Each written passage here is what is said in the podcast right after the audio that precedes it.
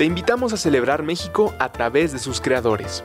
En estas fiestas patrias, revisa la tradición artesanal disponible en kiching.com y compra productos hechos en nuestro país. Un gesto de orgullo nacional y promoción de una economía que nos beneficie a todos. Celebremos a nuestros artesanos y a las tiendas que promueven su creatividad como ningún otro mexicano. Descubran a nuestro México lindo y creativo en kichink.com.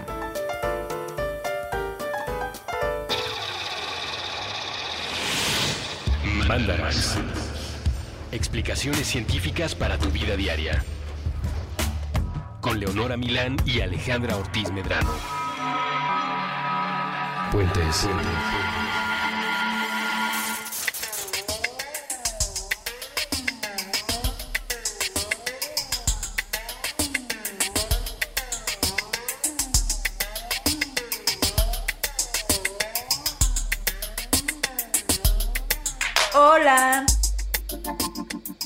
Hola, ¿cómo están? yo estoy bien, ¿y tú? Bien, también.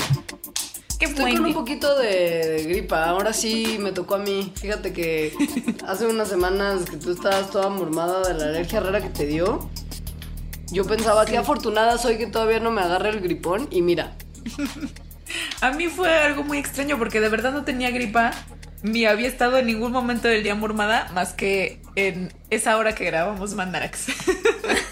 y muy mormada, creo que he sido lo más mormada que he estado desde muy pequeña. yo no sé si estoy mormada, pero sí siento que estoy más ronca que, que de costumbre. ¿Tú cómo sientes? Yo te siento, yo te siento normal, me siento a mí normal también. Tan Ah, normal como, entonces- como se puede estar. O sea, claro. Con salud que ya es ganancia. que es- ¿Cómo es el dicho? Tenemos salud que ya es ganancia. Últimamente lo repites mucho. Creo que si que- no crees de verdad. Es que, es que ya cumplí 35 años y ya mis dichos son como señora de 80, güey. Ahora sí, ahora sí estás apreciando más la salud que es ganancia. Sí, obvio, porque pues claramente me estoy empezando a echar a perder. Eso es lo que pasa cuando uno se envejece. La descomposición corporal es cada vez más evidente. Oigan, hablando de la edad, la próxima semana es mi cumpleaños. O sea, la próxima semana de que se estrene este capítulo Ajá. Eh, es mi cumpleaños. Y lloraré si quiero, Ah. como dice la canción.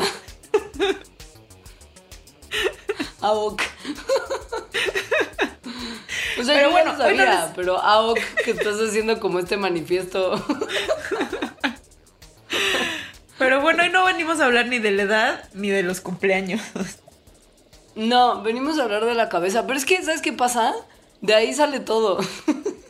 o sea, De la cabeza. en realidad. Pues sí, De tu cabeza de ahí sale mi mía. malestar, Claro. de ahí sale tu necesidad de llorar si quieres en tu cumpleaños. O sea, toda la culpa la tiene en la cabeza al final del día. Ya lo decía Kurt Vonnegut en Galápagos. Eh, Exacto. Ah, Pensé mucho en Kurt Vonnegut y Galápagos cuando estábamos preparando este episodio de Mandarax. Porque, sí, toda la culpa es de nuestros cerebros, que están, son parte de nuestra cabeza. Justo les vamos a platicar un poquito cómo fue la evolución del cerebro como tal. Y después les vamos a hablar de cosas muy increíbles sobre cabezas y su ausencia, que en ciertos casos. O sea, les vamos a contar si las cucarachas sí pueden sobrevivir sin cabeza, por qué las gallinas corren sin cabeza. O sea, sí es mucho de descabezados. Sí, sí, ¿qué hubo con el trasplante de cabeza humano? Ajá. Y que hubo con ciertas cabezas de otros animales, como la cabeza del tiburón martillo. Sí, sí, este, este va a ser un programa interesante, divertido y lleno de cabeza. De lo que no vamos a hablar y que se, se quedará como un misterio para resolver después es el olor a cabeza. Pero bueno, eso Mm. sí. Como de los, de los bebés o ya de los alumnos que les huele como a cebo. Ah, yo pensaba más en el cebo, pero bueno, también puede ser el de bebé. Mm. Habrá muchos otros mandalax en donde se hable de, de cosas de la cabeza, porque también decidimos por una cuestión de economía dejar de lado el tema del dolor, porque el issue del dolor de cabeza podría ocuparnos una hora entera.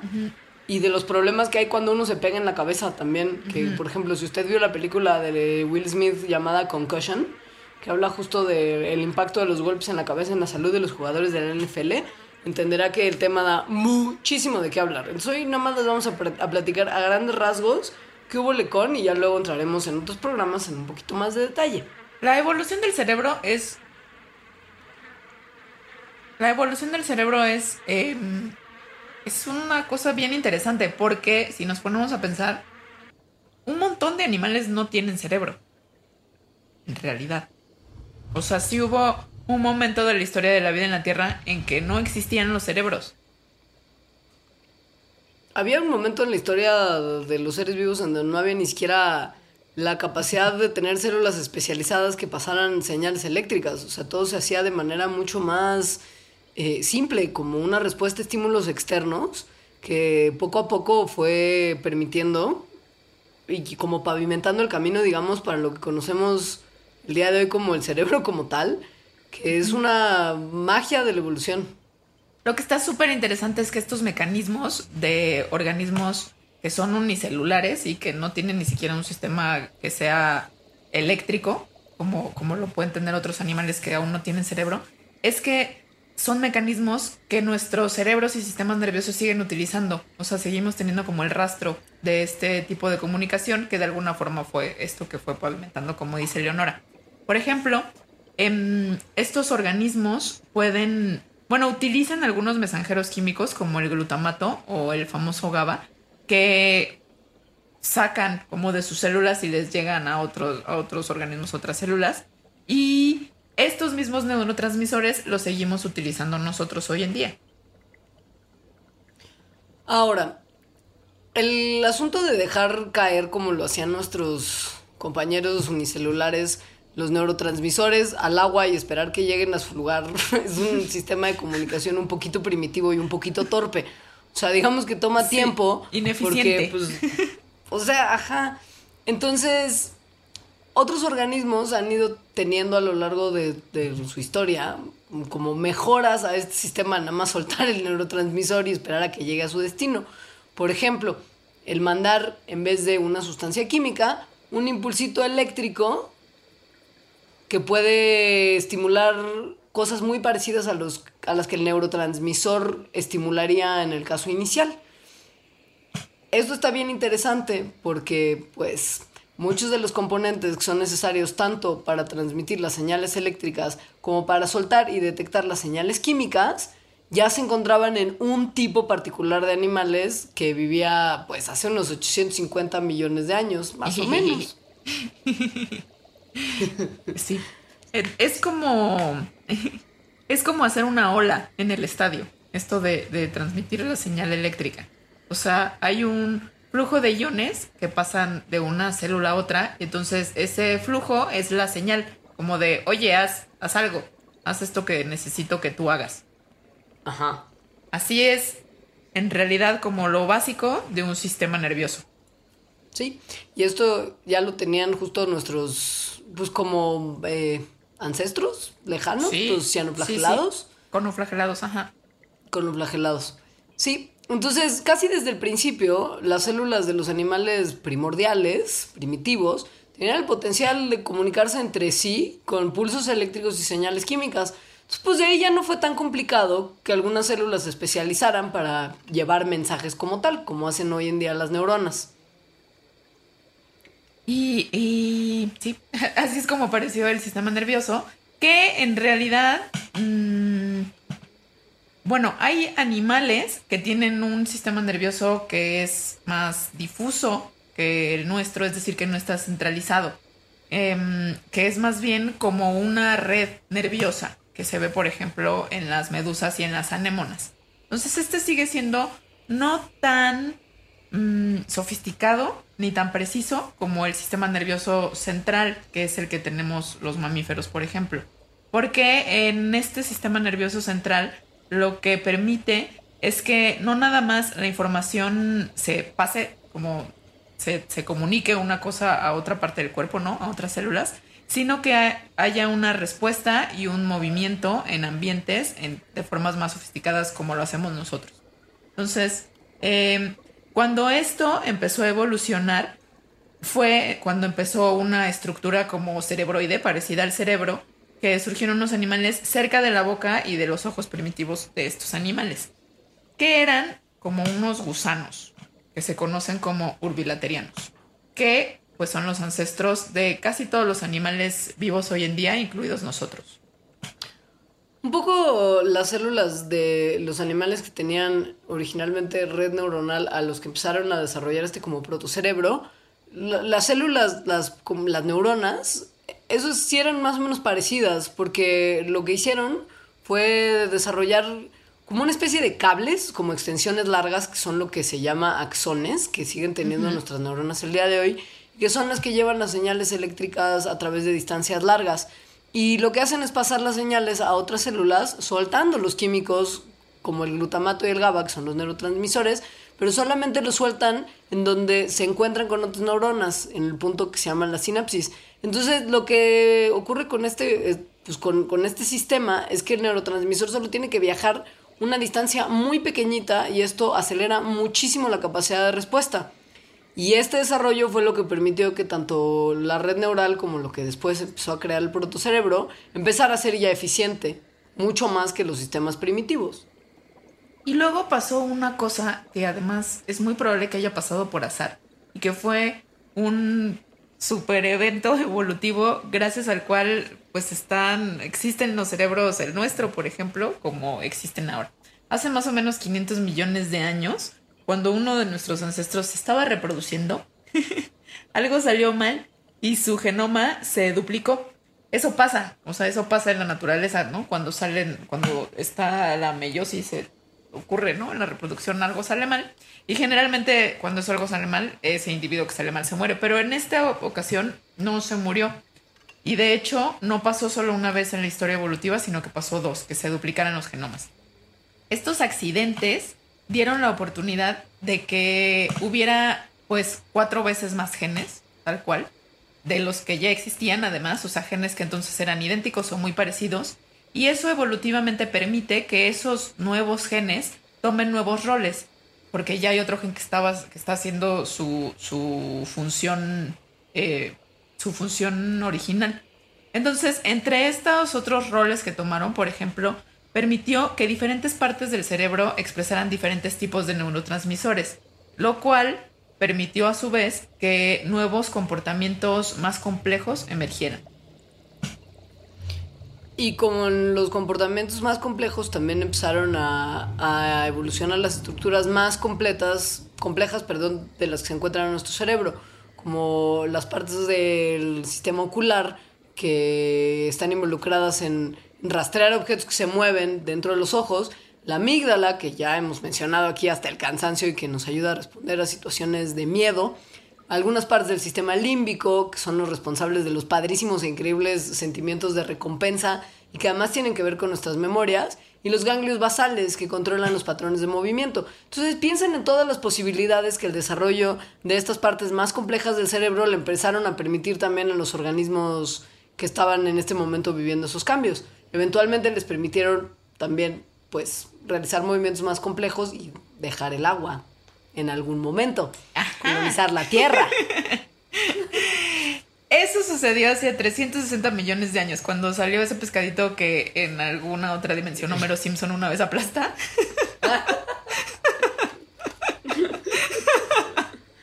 que según la internet salió del mar porque se estaba peleando con su esposa y ya no quería oír más argumentos. También pensé en eso, también pensé en, ese, en esa caricatura porque la acabo de ver. Sí, sí, sí. Y además la esposa le está diciendo algo así como, podría ser un mejor pez. Pero bueno, ese pez que además, o sea, no fue uno, sino fue una población de peces porque así ocurre la evolución. Este, pues sí, salió y eventualmente, hace como 200 millones de años, empezaron a evolucionar los mamíferos. Algo que distingue el cerebro de los mamíferos es que tenemos una parte que se llama neocórtex, que es un tejido neural que hace una capa extra en la superficie del, del cerebro y es la responsable del comportamiento de los mamíferos que sea más complejo y más flexible. No se sabe muy bien cómo esta región, que es muy crucial para todos los mamíferos, evolucionó. Se sabe, o sea, sabemos que los anfibios y los reptiles que viven hoy en día no tienen un equivalente a eso y que además sus cerebros de estos animales no ocupan toda la cavidad del cráneo. Pero pues esto también es un problema porque entonces para estudiar el cerebro que no se fosiliza, pues entonces no podemos saber muy bien cómo era el cerebro de los reptiles fosilizados, ya que sus cráneos no nos están dando como un, un equivalente, ¿no? Si lo llenáramos a lo que era su cerebro. Pero bueno, algo que sí sabemos es que el cerebro de los mamíferos empezó a incrementar de tamaño en relación a su tamaño de cuerpo durante el tiempo en el que estuvimos conviviendo con los dinosaurios. Fue en este, en este momento cuando el cerebro empezó a llenar la cavidad craneal y por lo tanto, entonces en, ya se pueden hacer más estudios con los fósiles porque entonces ahora un cráneo sí nos habla directamente de cómo eran los cerebros. Un poco más de la información que hemos ido recopilando de esta etapa del cerebro es que aumentaron también las regiones del neocórtex que mapean las sensaciones táctiles. Y esto lo que nos sugiere es que empezó a tener sentido como, bueno, con mucha más importancia la sensación y, el tacto, pues, o sea, este sentido, además de otros sentidos que empezaron a desarrollarse de manera importante como el olfato, porque los mamíferos empezaron a usar mucho sus narices para oler donde había comida. El que encontraran este aumento y mayor desarrollo del sentido del olfato y del tacto encajaba muy bien con la hipótesis de que los mamíferos tempranos, los primeros mamíferos, eran nocturnos y que se escondían durante el día y que en la noche iban pues correteando en las praderas cuando había menos dinosaurios que estuvieran jangueando por ahí. Y lo que pasó cuando los dinosaurios finalmente... Bye. Pues bye, chao, solo pájaro, gracias, que pasó hace más o menos 65 millones de años, algunos de los mamíferos que sobrevivieron al evento que causó la extinción de los dinosaurios empezaron a trepar árboles como pues los ancestros de los primates. Ajá. Y aquí es cuando un buen, buen sentido de la vista los ayudó a cazar a los insectos que se comían y eso llevó, según, según las teorías, a una expansión en la parte visual del neocórtex. Sin embargo, la parte como más importante o el reto más importante que tuvieron estos ancestros de los primates fue vivir en sociedad. Los primates modernos, los primates que viven hoy en día como nosotros, em, somos animales sociales y nuestros ancestros muy probablemente también lo eran. Entonces esto, como probablemente todos se han dado cuenta, yo me doy cuenta todos los días, es muy difícil. Vivir en sociedad es muy complicado. y esto puede que explique entonces que hay una expansión muy grande en la región frontal del neocórtex, particularmente en los simios, eh, que tiene que ver con este como poder del cerebro de poder llevar, tener relaciones con otros de su misma especie. Y además de esto, estas nuevas eh, interconexiones en la parte del neocórtex y la expansión de estas regiones también le permitieron a los primates tener una habilidad mucho mayor para integrar y procesar la información que estaba llegando a sus cuerpos vía sus sentidos. Y además que pudieran controlar sus acciones basándose en una especie de razonamiento como a propósito en función de los estímulos que les estaban llegando que algunos primates modernos como los seres humanos no terminamos de entender muy bien cómo hacer. y nada, pues esto aumentó la inteligencia, ¿no? Como en su, en su generalidad. Y eventualmente se empezó a desarrollar el pensamiento abstracto. Porque mientras más procesa información el cerebro, o sea, la información que llega, más empieza a identificar y buscar patrones que están un poquito alejados de nada más lo concreto y lo físico que tenemos enfrente de los ojos. Creo que aquí, o sea, esto se toma como un éxito evolutivo o como un progreso evolutivo. Yo creo que todo lo contrario. Pero bueno. El chiste es que em, hace 14 millones de años había un simio ancestro nuestro en África que era, al parecer, eh, pues muy listo.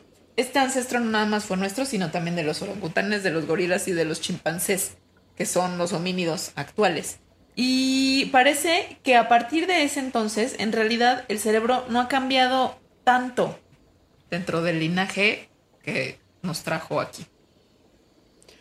Salvo que el patrón que fue ocurriendo y fue marcándose conforme el cerebro iba desarrollándose, sobre todo en los primates, que indicaba un aumento en el tamaño del cerebro y un correspondiente aumento de las capacidades, ha empezado a tener una tendencia diferente, a tener, perdón, una tendencia diferente en tiempos recientes.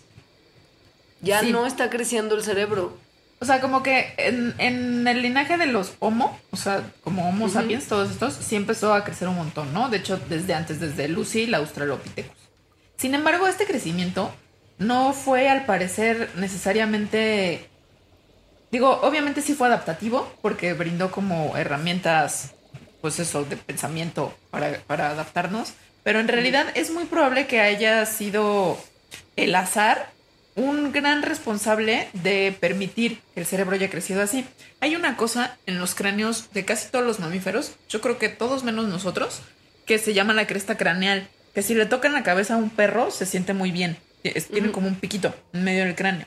Entonces ese piquito agarra los músculos de las mandíbulas, porque estos animales tienen mandíbulas muy, o sea, músculos muy fuertes en las mandíbulas. Al parecer, hace 2.5 millones de años hubo una mutación que hizo que esta cresta craneal desapareciera, pero así, azarosamente, lo cual relajó entonces los músculos de la mandíbula. Y al relajar los músculos de la mandíbula, la mandíbula se hace más pequeña y permite un crecimiento del cráneo mayor. Y entonces, si hay más espacio, pues el cerebro creyó, digo, creció. Y entonces ya comenzamos a pensar muchas cosas y el WhatsApp y los mal viajes. Tuvo también que ver que en algún momento empezamos a, a desarrollar herramientas que nos permitían matar animales de manera más eficiente, hace como dos millones de años. Y esto también se cree que fue importante para la expansión del cerebro humano, porque la carne es una muy buena fuente de nutrientes que el estilo al que Alejandra insiste todos debemos regresar, de nada más ir recolectando bayas en el bosque, tal vez no le ofrecía a, a los, a los jóvenes integrantes del género Homo. Oye, los cazadores recolectores también cazaban, ¿eh? Mis cazadores recolectores. O sea, claro, pero pues menos, más primitivo, menos animal grande con más carne y más nutrientes. Y además no tanto fuego para cocinar la carne y sacarle más jugo al nutriente, porque también cocinar y el fuego nos permitió nutrirnos un poquito mejor. Sí.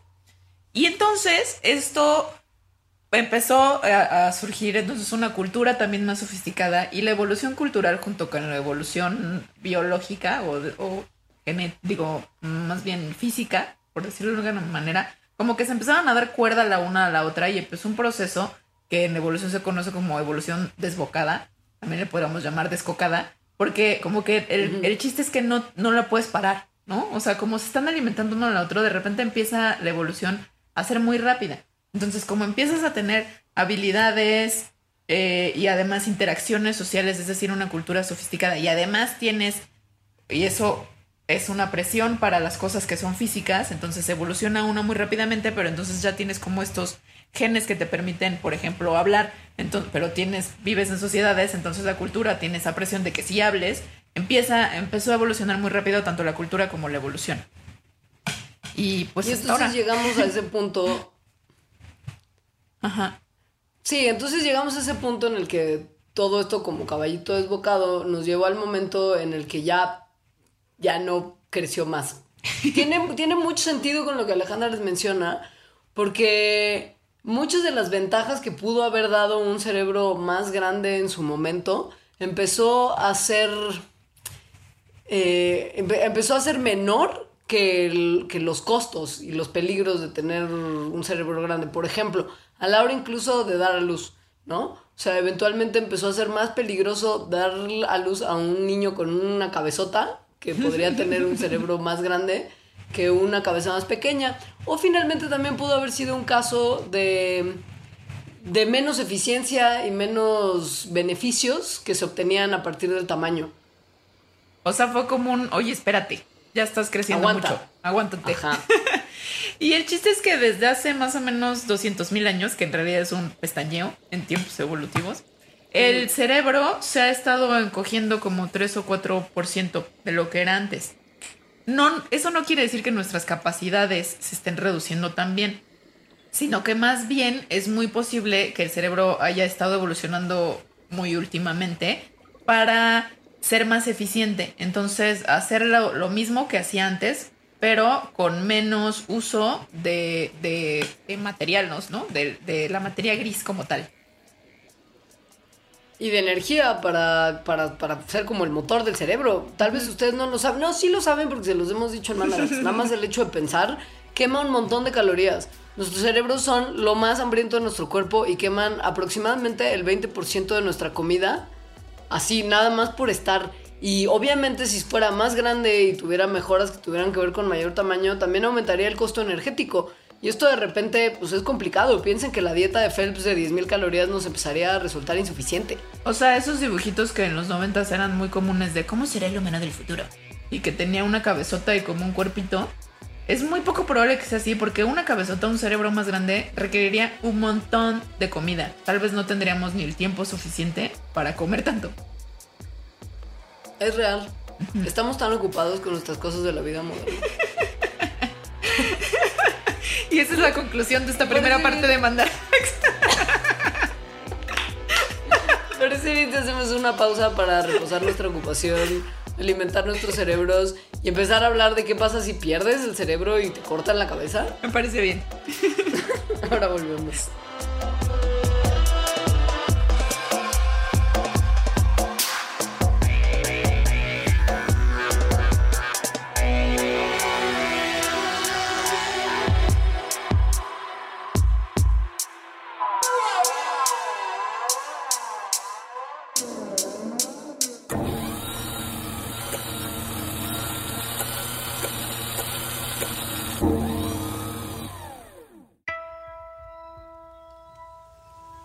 Piensa que se trata de una esfera.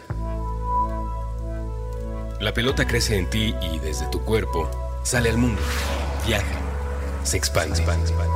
Flota sobre la banqueta y choca contra los árboles, contra los edificios, se enreda entre los rayos de las bicicletas. No es raro que la esfera reviente en el aire, entre una nada y otra nada, sin alcanzar ningún destino. Pero lo importante es que a veces toca a otros seres vivos.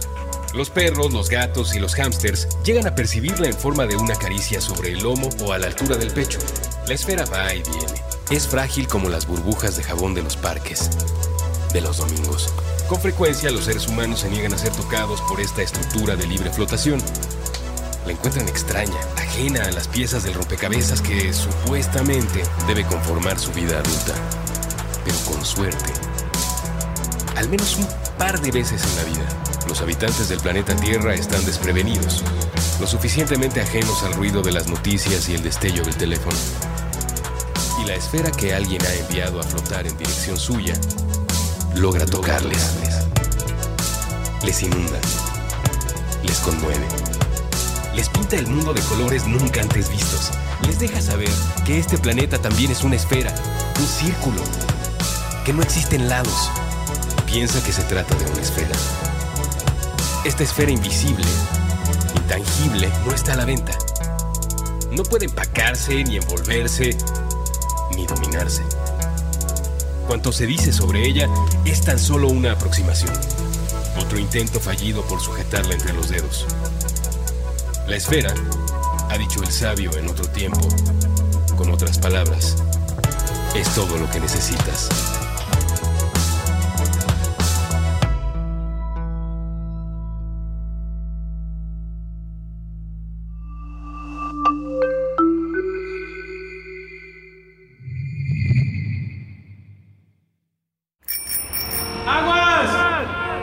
Recuperando nuestra relación con el H2O, con Elías Catán y Andrés Vargas. Nuevo episodio todos los martes a las 9 pm. Puentes.me.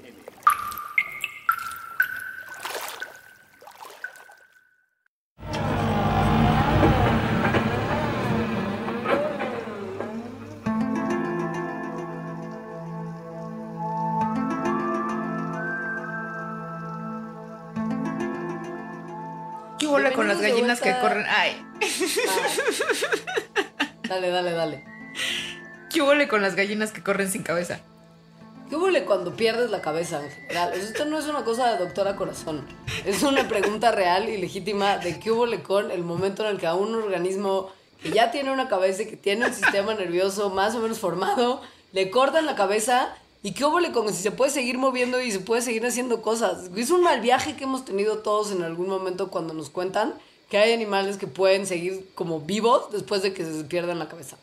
Está rarísimo. O sea, sí saca mucho de onda, la verdad. Sí. Empecemos con las gallinas, como bien adelantó Alejandra. Resulta que sí, si le cortas a una gallina la cabeza, puede salir corriendo, aún sin ella. Esto se debe básicamente a que sí, el cerebro no controla todos los movimientos corporales. Algunos movimientos están en gran medida controlados por redes neurales en la espina dorsal. Estas redes son, imagínense lo que platicábamos hace rato cuando hablamos de la evolución del cerebro, son redes de neuronas que pueden cumplir funciones muy elementales de transmisión de información. Ajá. Y que están programadas para dirigir músculos en movimientos que se usan muy frecuentemente, como por ejemplo si uno es una gallina, correr. O si uno es una tortuga, nadar.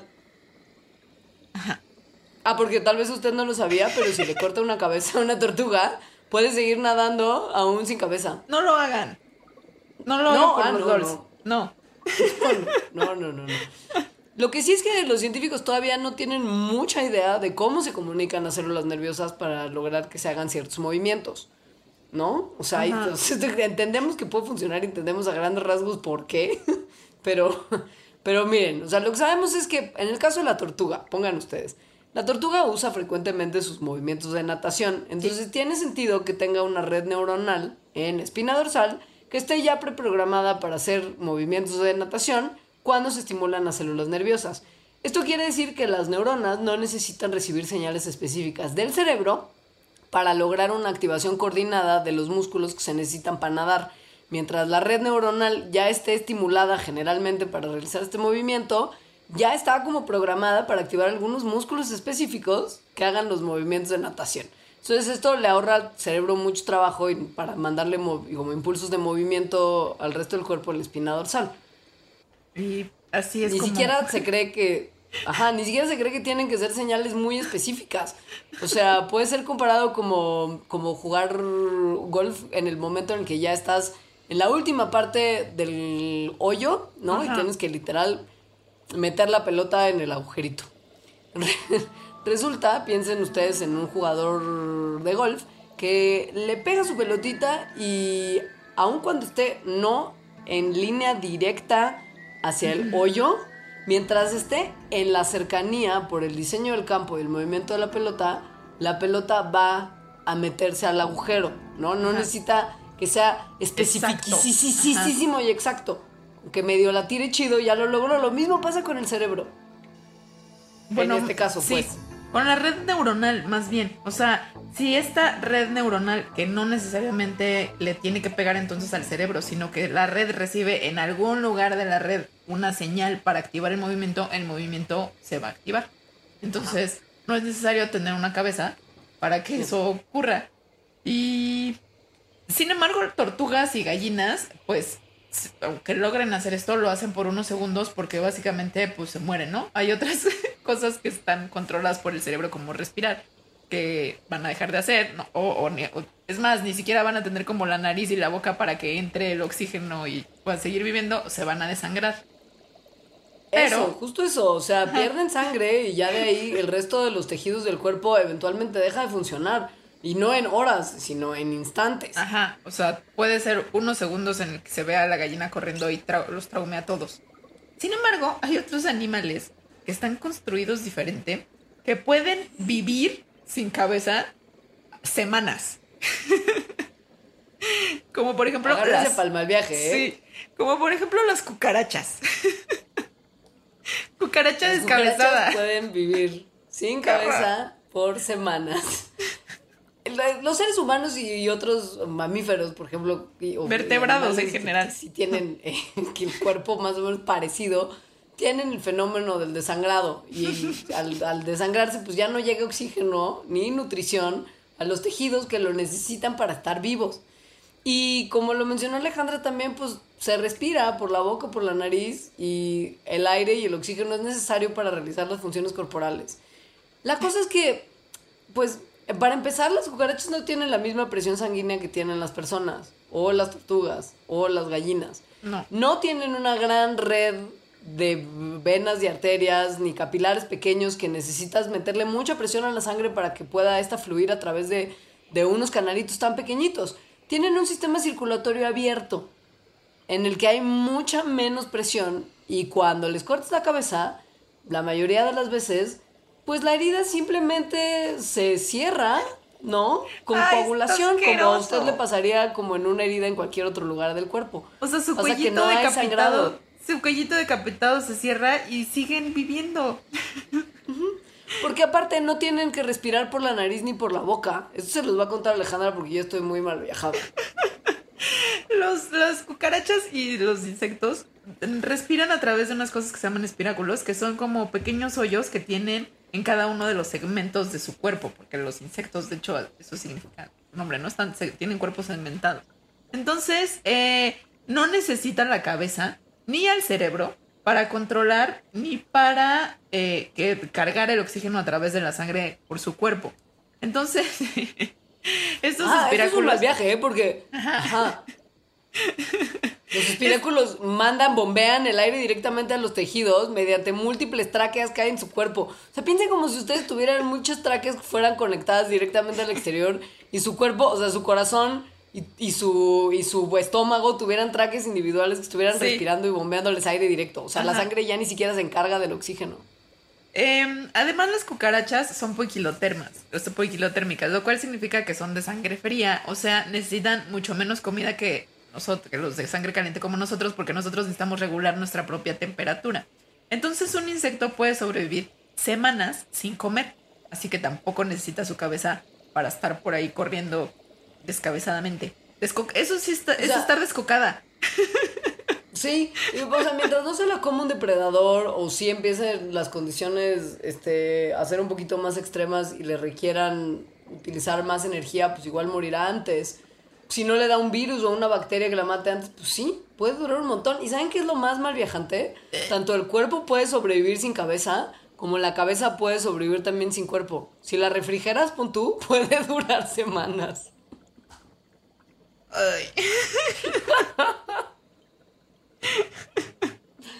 Y podrían, no, es que esto también es un mal viaje. O sea, los insectos ¡Qué asco todo esto! No, sí. Los insectos tienen como cúmulos de ganglios, que son aglomeraciones de tejido nervioso, que están distribuidos en cada uno de sus segmentos corporales. Y cada uno de estos como cúmulos de ganglios son capaces de realizar las funciones nerviosas básicas que son responsables por los reflejos.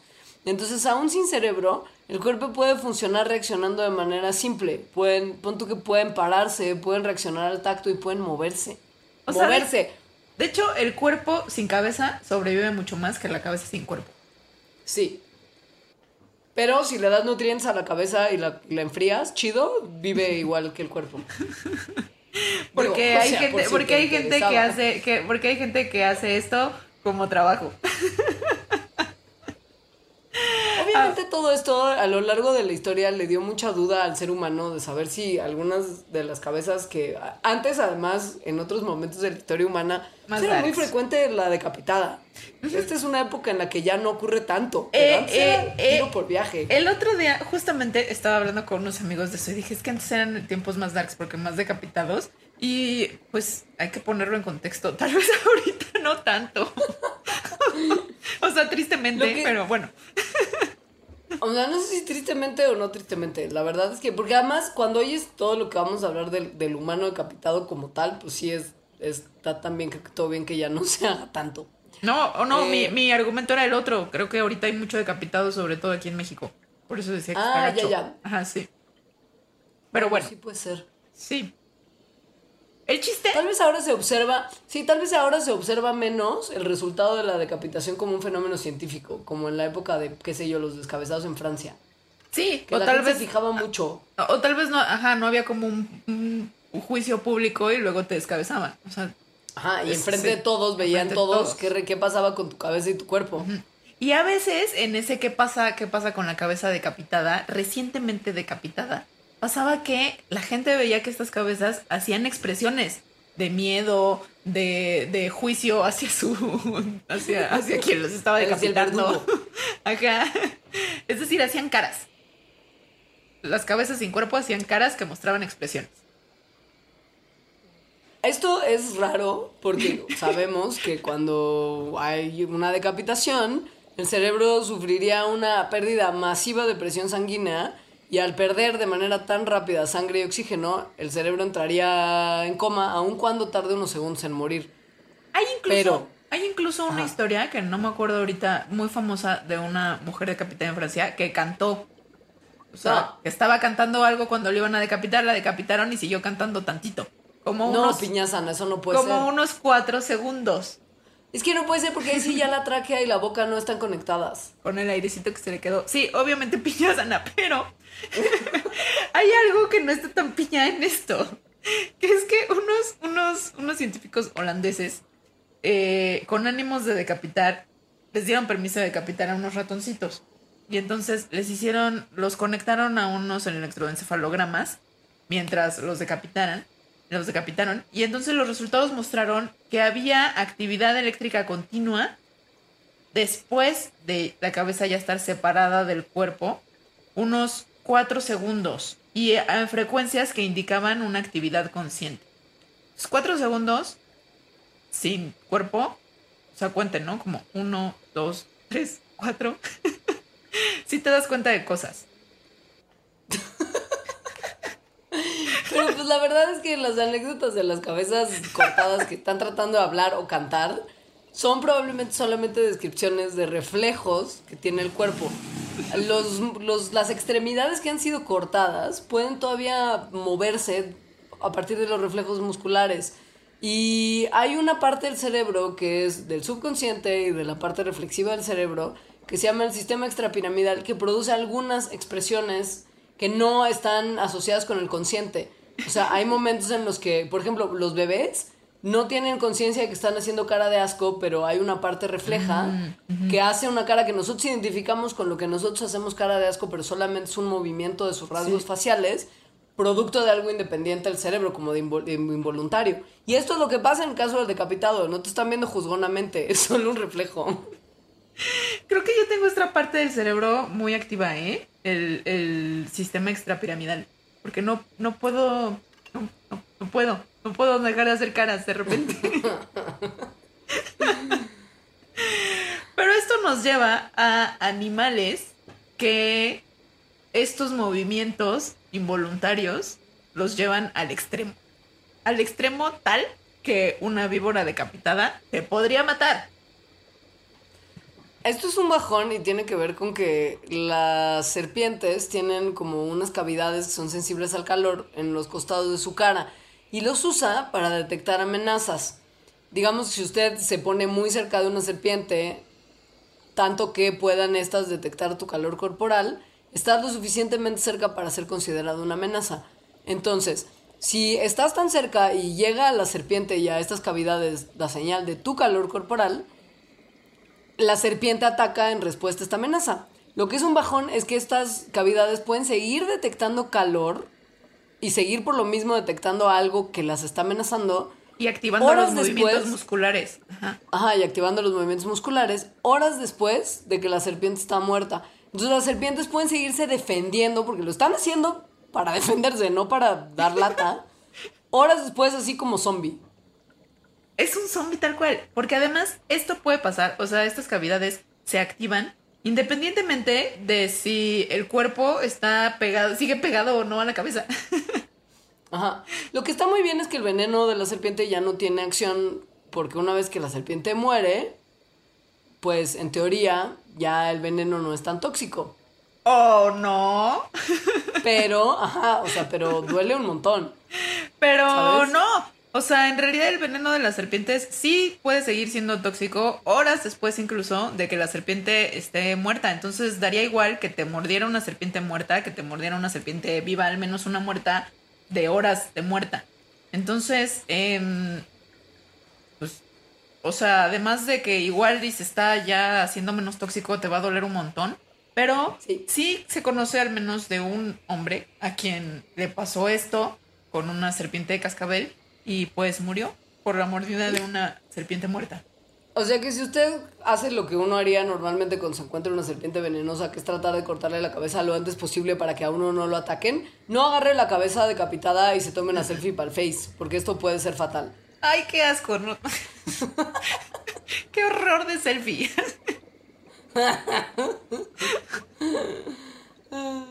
Ese es el único caso realmente mortal. Digo, hay casos interesantes de animales decapitados que hacen cosas padres, como también las ranas que tienen movimientos reflejos y así. Pero hay un caso muy particular que es el de las moscas de la fruta que me gustaría que tal vez tocáramos antes de hablar de más cosas de cabezas humanas. Ok. Las moscas de la fruta también, con insectos que son, pueden vivir varios días después de que se les cortó la cabeza. Pero aquí lo interesante es que las hembras en particular tienen, las hembras sin cabeza, tienen un comportamiento más responsable, por así decirlo, que las hembras que sí tienen cabeza. O sea, descocadas están mejor. Y todavía además lo que es una locura es que algunos, los machos de algunas especies van a seguir cortejando a las hembras decapitadas. Y, y estas hembras pues pueden responder al, al, al, al cortejo, pueden volar y pueden también, si se les presiona lo suficiente, caminar. Sin embargo, es, o sea, por lo que decimos que son más responsables, entre comillas, es porque en general no responden a los estímulos de los machos. Em, y No, o eso. sea, pueden, pero, pero Sí. está padre que no lo hacen por otras cosas muy locas. Muy locas.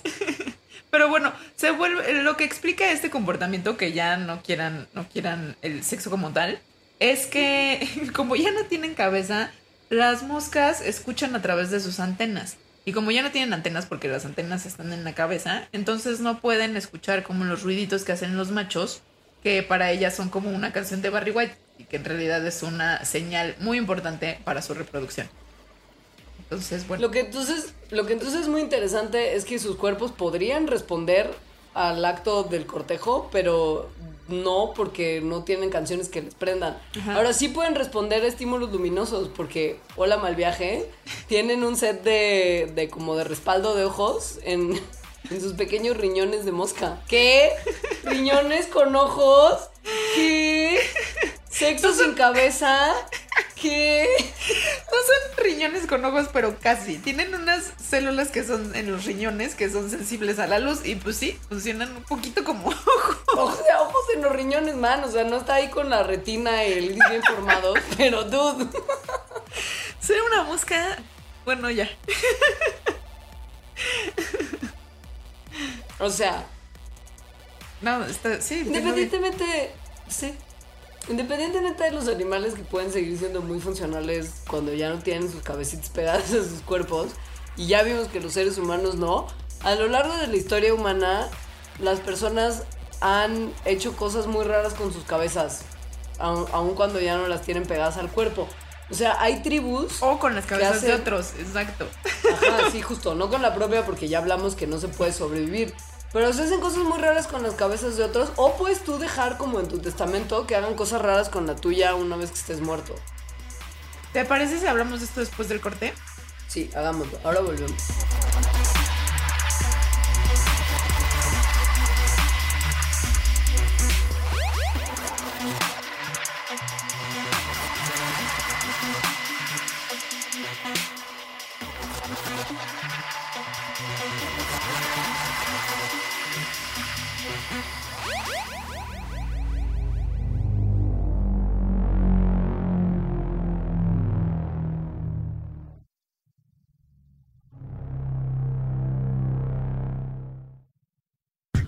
Hemos tenido la disparatada, nefasta, rebuscada, nebulosa, anacrónica, ilógica, absurda, irracional, romántica, terca, inaudita, arrebatada, necia, infundada, desatinada, indefendible, chocante, inútil, anacrónica, radical, insostenible, inocente idea de que el mundo puede ser diferente.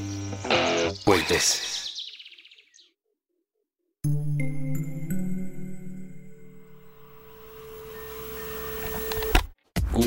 Para el fin. Porque la cosecha de letras nunca se acaba. Con Eduardo Limón. Con Eduardo. Nuevo episodio todos los martes a las 10 a.m. Fuentes.m.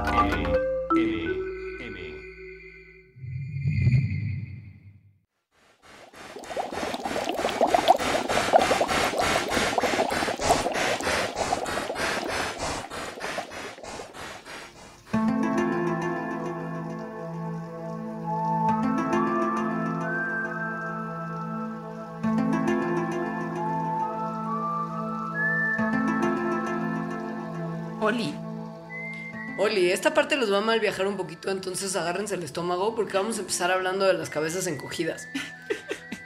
usted, usted probablemente haya oído hablar del pueblo de los jíbaros que viven en Perú y Ecuador y que usan las cabezas de sus enemigos que vencieron en batalla para encogerlas y tener pues un trofeito y también para paralizar el espíritu de su enemigo, evitar que se vengue de ellos y transferir la fuerza de la víctima a la persona que le quitó la vida.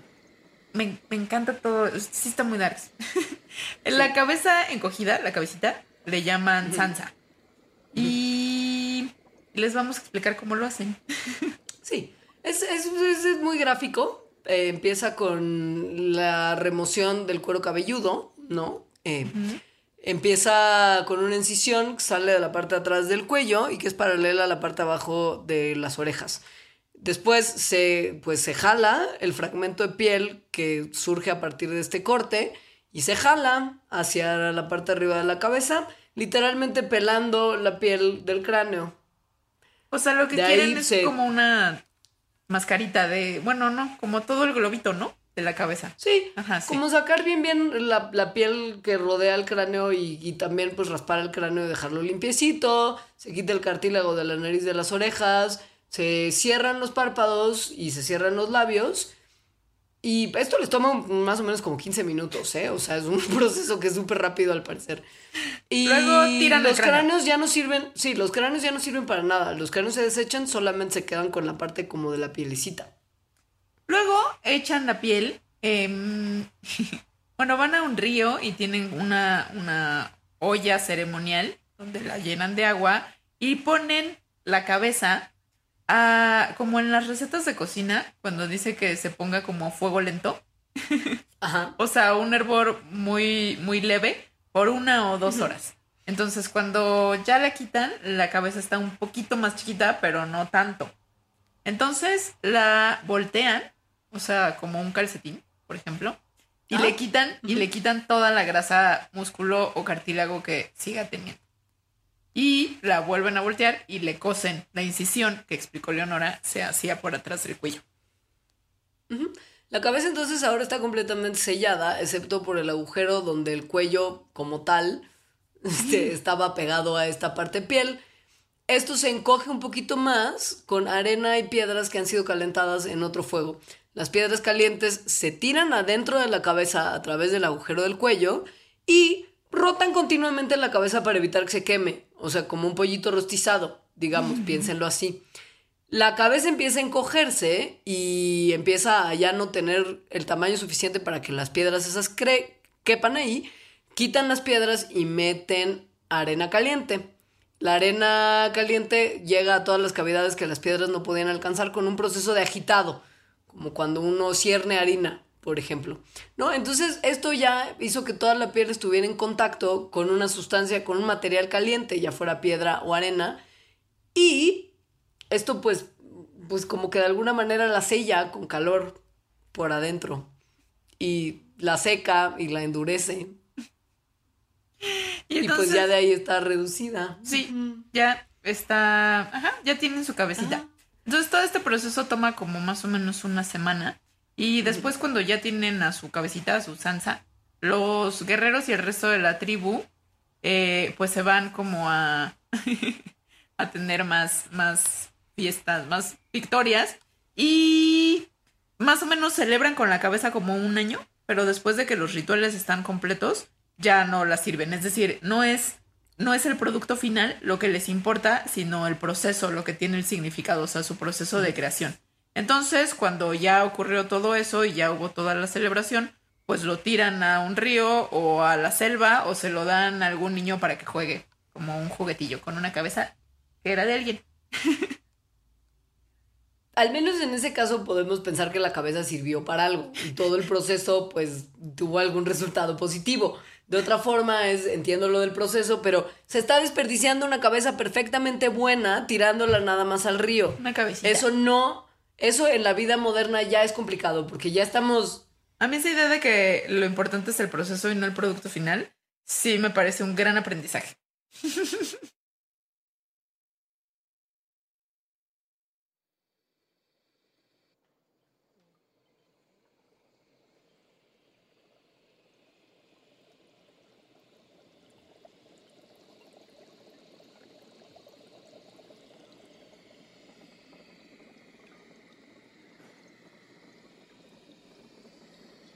Como Crank, el de las tortugas ninja. Eso era, ¿no? Sí. Era como un cerebrito. Sí, adentro de un robot, literal. Sí. Entonces, bueno, esto ocurre. O sea, sí hay compañías que pueden congelar solo tu cabeza y guardarla para eventualmente que en el futuro la tecnología te permita hacer crank. Eso es verdad. Esas mismas compañías también te ofrecen la opción de congelar tu cuerpo completo, ¿no? Porque si usted cree que es un poco menos gore congelarse para futuro en una sola pieza, pues también se hace. Pero sí es real que hay opción de congelar tu, tu cabeza nada más, ya que al ser tu cabeza más pequeña que el cuerpo completo, es más barato y más fácil, porque requiere solamente, por ejemplo, una décima parte del nitrógeno líquido mantenerla congelada comparado con lo que implicaría congelar el cuerpo entero. Y es obviamente mucho más fácil también de guardar para el futuro. Sin embargo, pues es intuitivamente más fácil pensar en revivir un cuerpo entero que nada más como pues conectar una cabeza a un cuerpo nuevo en el futuro después de haberla descongelado. Obviamente tenemos la esperanza de que cuando descongelen nuestras cabezas, esto ya va a estar súper perfeccionado y van a poder coser una cabeza humana a otro cuerpo que no es originalmente el suyo sin ninguna bronca. Eso es lo que cree, al menos con mucha convicción, el doctor Sergio Canavero, que es un neurocirujano de italiano. Eh, tal vez muchos de ustedes recuerden porque hizo una TED Talk hace un par de años sobre el trasplante de cabeza, del cual él, está convencidísimo. Sí, él dice que va a lograr él mismo, además, unir las espinas dorsales de una cabeza cortada y un cuerpo. Que la cabeza proviene de alguien que tuvo un problema físico, ¿no? Como el del, del cuello para abajo, como una parálisis o alguna falla, alguna enfermedad cuasi terminal. Y el cuerpo de alguien que tenga muerte cerebral. Entonces el cerebro que ya no piensa y la cabeza correspondiente se quitan del cuerpo que todavía funciona, al que en teoría se le pega la espina dorsal de la cabeza que estaba en el cuerpo que dejó de funcionar, pero que todavía es perfectamente funcional. Esto es súper mal viajante, pero este tipo cree que es muy fácil hacerlo. Y algo súper mal viajante, además de la idea en sí, es su TED Talk. Él, él está muy extraño. O sea, véanla. Además, compara, tiene como dos plátanos, y entonces corta, corta los plátanos, como que tira lo que sería el cuerpo de, una persona, porque es su analogía, y la pega como al otro plátano y dice como así. Entonces, otras, otras muchas personas piensan que está muy, muy, muy poco probable que esto se logre hacer por muchas razones. Eh, nada más por los trasplantes en general, ¿no? ¿no? No ya de cabeza, sino hacer un trasplante de órganos sigue siendo una cosa difícil porque los sistemas inmunes rechazan con mucha frecuencia las nuevas partes del cuerpo. Y además, mm, pues sería éticamente muy pues cuestionable porque decapitar a alguien así esté como en coma, por ejemplo, pues es, es como, es matarlo, ¿no? En realidad. Mira, si se logran resolver las situaciones éticas y el cuerpo acepta el trasplante, como también pasa en algunos casos de trasplante de órganos, el principal problema es que la ciencia todavía no logra pegar dos espinas dorsales juntas. Esto lo dijo el cirujano que hizo el trasplante facial más completo en el 2012, que fue una locura lo que él hizo, y que nos indica en entrevistas muy acertadamente que por más que se han hecho investigaciones a lo largo de décadas en espinas dorsales que tienen lesiones o que han sido cortadas, no hay las opciones lo suficientemente viables como para ni siquiera reparar la espina dorsal cortada de una misma persona y mucho menos pensar en pegar dos, por más limpio que sea el corte de las espinas dorsales, porque lo que el loco italiano dice es que él se aseguraría de cortar las espinas dorsales de una manera tan precisa y tan pareja que sería súper sencillo pegarlas. A diferencia de lo que pasa en un accidente o en un proceso que, pues, de manera normal y no forzada, requeriría que un cirujano pegara dos porciones de espina dorsal que ya no están juntas. Bueno, está muy locochón. Y no va a pasar pronto, entonces tranquilo, No. Bobby, Sí, tranquilo. no. Ahora, la cabeza del exorcista sí podría pasar, por lo menos en otros animales que no son humanos. Bueno. Bueno, ¿sabes este momento en el que en el que la cabeza da vueltas, así Sí. como como en el cuello y que se tuercen? Hay animales que lo pueden hacer exorcistamente sin tronarse el cuello. Sí, como los búhos. Yo creo que todos hemos visto a estos búhos haciendo eso, girando 270 grados en cualquier dirección su cabeza. ¿Cómo lo hacen?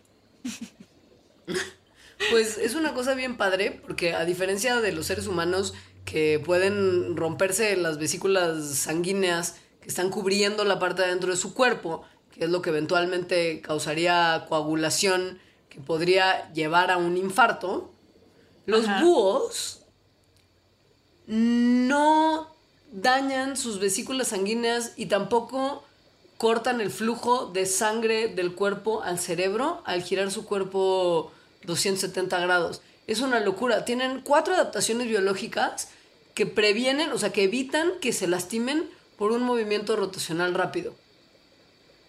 Em, una de estas adaptaciones es que los, los vasos sanguíneos que están justo abajo de su mandíbula en las cabezas de los búhos se hacen más grandes, es decir, sí, se hacen más grandes en vez de contraerse, lo cual permite que cuando sus cabezas están rotando sigan teniendo suficiente sangre que les llegue al cerebro y a los ojos.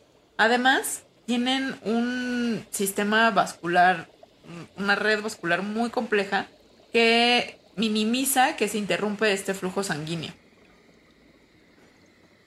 Entonces siguen teniendo. O sea, digamos que permiten. Ajá, permiten que entre la suficiente sangre a su cabeza para no morirse de asfixia, pero evitan y cortan el flujo sanguíneo antes de que se haga un encharcamiento demasiado grande de sangre dentro de la cabeza que podría llegar a ser fatal. O sea, es como un equilibrio perfecto entre sangre y, y- y corte del suministro. Además, los huesos en- por los que pasan estas, las arterias que, que finalmente llevan la sangre al cerebro, en los búhos tienen, tienen como unos, unos hoyos que son 10 veces más largos en diámetro que la arteria misma. Entonces, este espacio extra crea unos como, como bolsas de aire que permite que la arteria se mueva cuando, cuando, cuando se está moviendo la cabeza, ¿no? Cuando está girando la cabeza. Entonces, varias de las vértebras en los cuellos de los búhos tienen esta adaptación. Y por si fuera poco, tienen un sistema vascular paralelo, que es como el de apoyo a la cabeza, que permite que aun cuando por la torcedura se hubiera podido bloquear, qué sé yo, una arteria importante, haya una de repuesto donde pueda seguir habiendo flujo sanguíneo. Están perfectamente diseñados para el exorcista, man. Sí, exacto. Sí. O sea, el exorcista no es scientifically accurate. No, ¿No? no podría haber hecho eso la niña sin haberse muerto. O sin siquiera que se le pusiera la cabeza roja, pues. o bueno, al revés, ¿no? Sin que se le pusiera muy blanca, más bien. Se le tendría que poner muy blanca. Porque aparte. Porque aparte giraba 360, ¿no? O sea, no nomás giraba 270. Sí, O sea, daba claro, completa. ajá. Sí, la giraba por los LOLs, porque digo, los búhos la giran a 270 para ver lo que hay atrás. La niña nada más lo hacía por los LOLs, porque en realidad es como, "Ah, mira, puedo hacer esto. Y te vuelto a ver otra vez. Hay, hay, hay animalitos en la naturaleza que tienen estrategias para ver mejor, que no implican dar la vuelta completa a la cabeza por los dolls o voltearla a la mitad para ver para atrás, sino que de plano tienen cabezas que les permiten tener o los ojos de uno u otro lado o como los lenguados que mueven uno de sus ojos al frente para cuando están totalmente acostados, que es un mal viaje. Sí. Pero por ejemplo, el tiburón martillo, estos tiburones que tienen la cabeza formada, pues, como un martillo, literal, tienen un ojito en cada parte de la, en cada lado de la cabeza, como en cada pico del martillo. Eso se cree que lo que hace es que maximiza su capacidad visual, o sea, en términos de qué tanta área está cubriendo, lo cual le ayuda cuando está cazando. Es muy raro porque, según yo, como una adaptación como prototípica de los depredadores es tener justo los ojos al frente, porque eso te da una visión tridimensional, pero en los tiburones martillo, no. Ahora, hay otra hipótesis que no tiene que ver con que vean mejor con los ojos a los lados, sino que ya que todos los tiburones, no solamente los martillos, buscan a su presa en parte metiendo la cabecita en la sangre y en el fondo, en la sangre, en la arena y en el fondo marino, ya que tienen en sus naricitas, en sus hociquitos, unos órganos sensoriales que se llaman ámpulas de Lorenzini, al tener una cabeza tan larga, caben más ámpulas de Lorenzini en la cabeza del tiburón martillo y esto lo va a hacer más eficiente al buscar presa. Puede ser que el tema de los ojos sea pues aleatorio y que lo que sirva sea la parte de la, de la trompita martillosa como tal. Y hay evidencia que soporta esta última hipótesis, que es que los tiburones martillo pues tienen variación, hay unos que tienen cabezas más grandes, hay otros que tienen cabezas más chiquitas. Y lo que se ha visto es que los que tienen cabezas más grandes detectan a sus presas de manera más precisa que los que tienen cabezas más chiquitas. Digo, por si usted se lo preguntaba y usted se preguntaba qué pasa cuando uno gira la cabeza de más y qué pasa cuando tiene los ojos a los costados. Ahí están los ejemplos de la naturaleza para tal. La naturaleza tan fascinante con sus cabezas. Johnny, la naturaleza está tan loca. Y pues eso fue todo por hoy, amiguitis. Nos vimos el príncipe miércoles. Escribimis y mis rirris y silis. Sí. ¿Y Rivi Mindirix? Ay, no, ya. Tantos años de evolución para que terminemos el programa de radio. Te diciendo, digo. Ni rirris y silis, sí, ni Rivi Mindirix. Te digo que todo estuvo mal. Es que ni pinches mi dirir. A ver, ya nuestras redes sociales son arroba mandarac, el- Twitter, arroba elita-emo, Arroba Leos y en Facebook Mandarax lo explica todo después de la diagonal del facebook.com. Grisis, Gracias, que tengan mi noche, día, mañana, adiós. bye. Los cuellos de los búhos tienen esta adaptación. Y por si fuera poco, tienen un sistema vascular paralelo, que es como el de apoyo a la cabeza, que permite que aun cuando por la torcedura se hubiera podido bloquear, qué sé yo, una arteria importante, haya una de repuesto donde pueda seguir habiendo flujo sanguíneo. Están perfectamente diseñados para el exorcista, man. Sí, exacto. Sí. O sea, el exorcista no es scientifically accurate. No, ¿No? no podría haber hecho eso la niña sin haberse muerto. O sin siquiera que se le pusiera la cabeza roja, pues. o bueno, al revés, ¿no? Sin que se le pusiera muy blanca, más bien. Se le tendría que poner muy blanca. Porque aparte. Porque aparte giraba 360, ¿no? O sea, no nomás giraba 270. Sí, O sea, daba claro. nada- completa. ajá. Sí, la giraba por los LOLs, porque digo, los búhos la giran a 270 para ver lo que hay atrás. La niña nada más lo hacía por los LOLs, porque en realidad es como, mira, puedo hacer esto. Y te vuelto a ver otra vez. Hay, hay, hay animalitos en la naturaleza que tienen estrategias para ver mejor, que no implican dar la vuelta completa a la cabeza por los dolls o voltearla a la mitad para ver para atrás, sino que de plano tienen cabezas que les permiten tener o los ojos de uno u otro lado o como los lenguados que mueven uno de sus ojos al frente para cuando están totalmente acostados, que es un mal viaje. Sí. Pero por ejemplo, el tiburón martillo, estos tiburones que tienen la cabeza formada, pues, como un martillo, literal, tienen un ojito en cada parte de la, en cada lado de la cabeza, como en cada pico del martillo. Eso se cree que lo que hace es que maximiza su capacidad visual, o sea, en términos de qué tanta área está cubriendo, lo cual le ayuda cuando está cazando. Es muy raro porque, según yo, como una adaptación como prototípica de los depredadores es tener justo los ojos al frente, porque eso te da una visión tridimensional, pero en los tiburones martillo, no.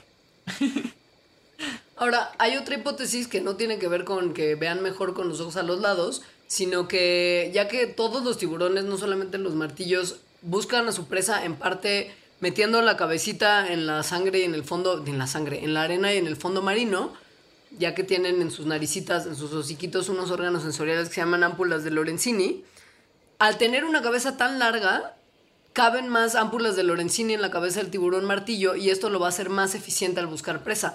Puede ser que el tema de los ojos sea pues aleatorio y que lo que sirva sea la parte de la, de la trompita martillosa como tal. Y hay evidencia que soporta esta última hipótesis, que es que los tiburones martillo pues tienen variación, hay unos que tienen cabezas más grandes, hay otros que tienen cabezas más chiquitas. Y lo que se ha visto es que los que tienen cabezas más grandes detectan a sus presas de manera más precisa que los que tienen cabezas más chiquitas. Digo, por si usted se lo preguntaba y usted se preguntaba qué pasa cuando uno gira la cabeza de más ¿Y qué pasa cuando tiene los ojos a los costados? Ahí están los ejemplos de la naturaleza para tal. La naturaleza tan fascinante con sus cabezas. Johnny, la naturaleza está tan loca. Y pues eso fue todo por hoy, amiguitis. Nos vimos el príncipe miércoles. Escribí mis y mis ridis y silis. Sí. ¿Y Ribi Mindirix? Tantos años de evolución para que terminemos el programa de radio. Te digo. Te digo que todo estuvo mal. Es que ni pinches mi dirir. A ver, ya nuestras redes sociales son arroba mandarac, el- Twitter, arroba delita-emo, Arroba Leos y en Facebook Mandarax lo explica todo después de la diagonal del Facebook.com. Grisis. Gracias, que tengan un noche día mañana. Adiós. Bye.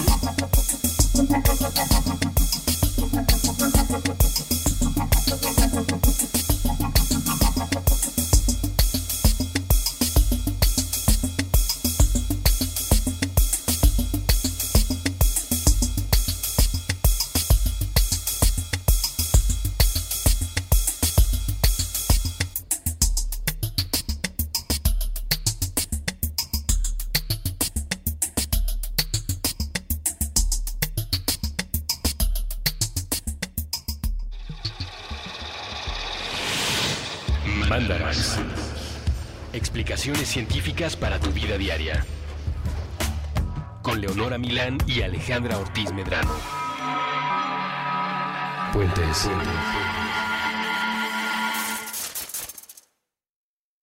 With the Lucky Land slots, you can get lucky just about anywhere. This is your captain speaking. Uh, we've got clear runway and the weather's fine, but we're just going to circle up here a while and uh, get lucky. No, no, nothing like that. It's just these cash prizes add up quick. So I suggest you sit back, keep your tray table upright, and start getting lucky. Play for free at LuckyLandSlots.com. Are you feeling lucky? No purchase necessary. Void where prohibited by law. 18 plus terms and conditions apply. See website for details.